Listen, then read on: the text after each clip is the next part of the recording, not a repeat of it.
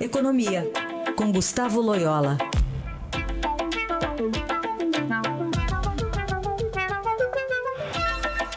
Oi, Loyola, bom dia. Bom dia, Royce. Bom, hoje a definição da taxa básica de juros pelo Copom, a expectativa ainda é de manutenção, enfim, o que, que se espera para essa última reunião no atual governo? Manutenção, né? Não tem nenhuma, nenhuma novidade recente. É, a inflação está bem é, comportada, as expectativas é, também em relação ao ano que vem é, bastante tranquilas, não obstante o dólar ter, ter tido uma puxada nos últimos dias, né? Mas a inflação está muito tranquila, tanto que em novembro a gente teve até uma deflação, né? Uma, uma inflação negativa, vamos dizer assim. Então está bastante tranquilo.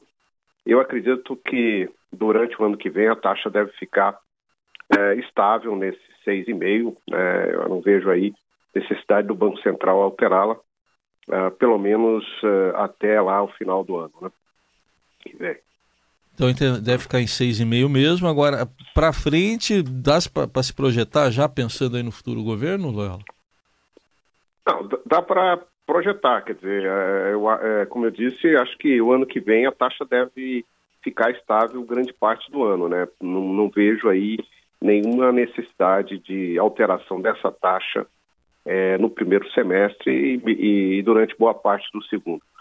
Pode ser que lá, no final do ano que vem, dependendo né, da reação da economia e se alguma pressão inflacionária começar a aparecer, aí o Banco Central pode ter que dar uma pequena ajustada nessa taxa. Não muito, não é um ajuste grande, é, mas pode ser que no final do ano que vem haja necessidade de um pequeno aumento das taxas. Mas isso ainda a confirmar, dependendo, evidentemente, é, do comportamento da economia ao longo do ano que vem.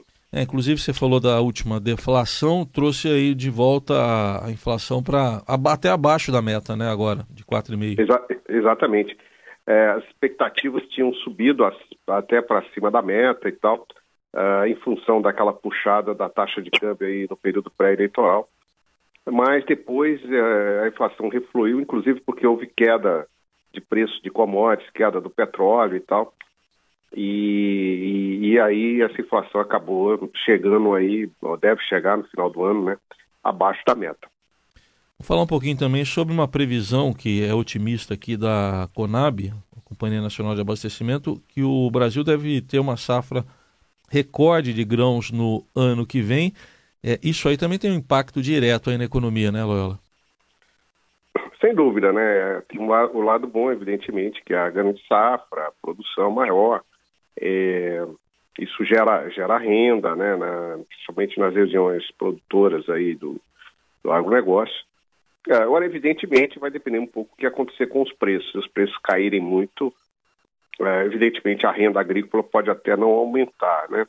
Mas, é, de, de todo modo, é mais um, um fator positivo em termos de inflação, né? Uma safra mais robusta, ela, ela evita aí que se tenha um choque de preço de alimentos, né? É, então, isso, isso ajuda a manter a inflação sob controle. A grande dúvida para o agronegócio no ano que vem, Heisen, é a, a, política comercial brasileira. Né?